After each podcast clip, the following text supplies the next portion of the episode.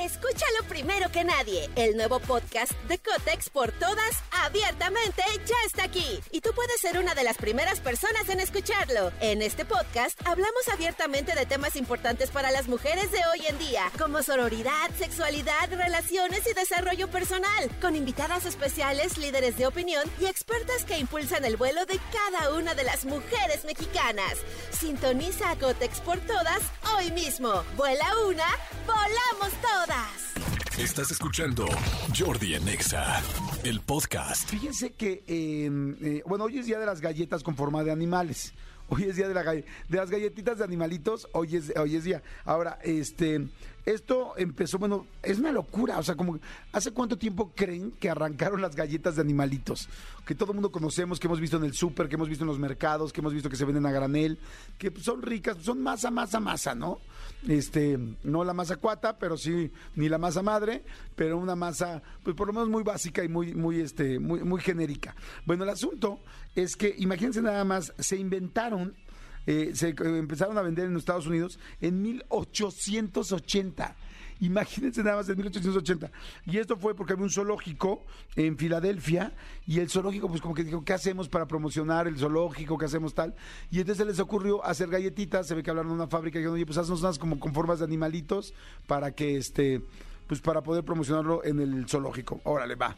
Entonces ahí salieron y todo este rollo. Pero, fíjense, aquí hay una cosa muy interesante que resulta que unos años después, en el 89, el circo Barnum y Bailey, que, y Bailey, perdón, que es un, un circo, no sé si todavía sigue el Barnum, pero fue como de los circos más típicos e internacionales, los más famosos del mundo, ¿no? Donde sí había animales, donde había todo ese asunto.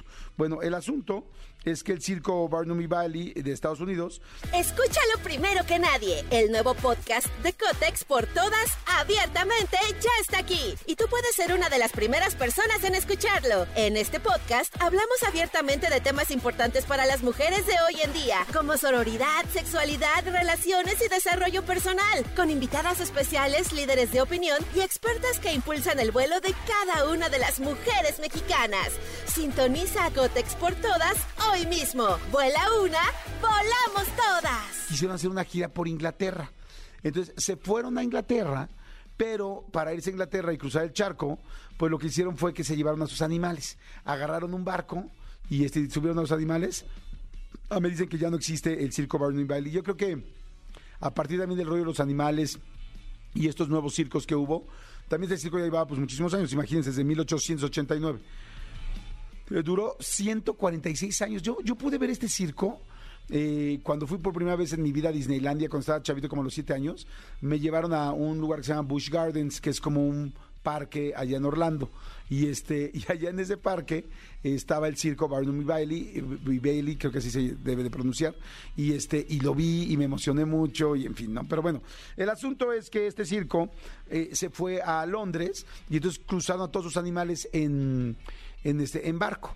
Entonces llegaron a Londres y hace como, wow, el circo de América, de Estados Unidos, tal, todo el mundo lo quería ver. Y entonces traían los animales que eran muy impactantes.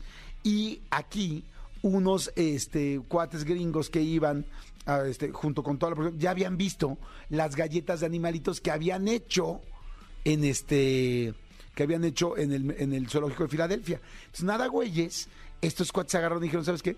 Pues afuera, así como de reventa, así como de piratería, vamos a vender, vamos a vender este, las galletitas. Entonces se llevaron galletas de animalitos para el circo, lo cual pues era como muy buena idea. Pero empezaron como a competir allá afuera con las galletas de animalitos y a otro cuate se le ocurrió hacer, este, mandar a imprimir, porque estuvieron, se ve que fue una buena temporada en Inglaterra, mandaron a imprimir cajitas de este para las galletas, pero las cajitas eran como si fueran un vagón del tren del circo.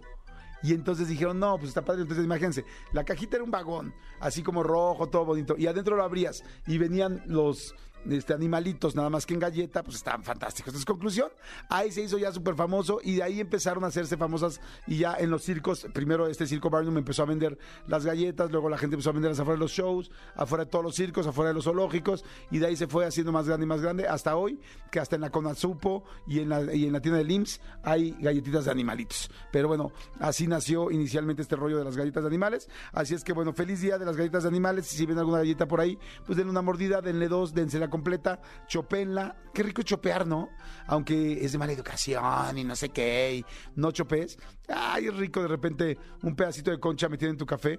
Ay, le mando un saludo a todos los que están desayunando, a todos los que están por ahí echándose un, un, este, un atolito. ¿Habrá atoles en todos lados o el atole es muy mexicano? No lo sé, pero vamos a...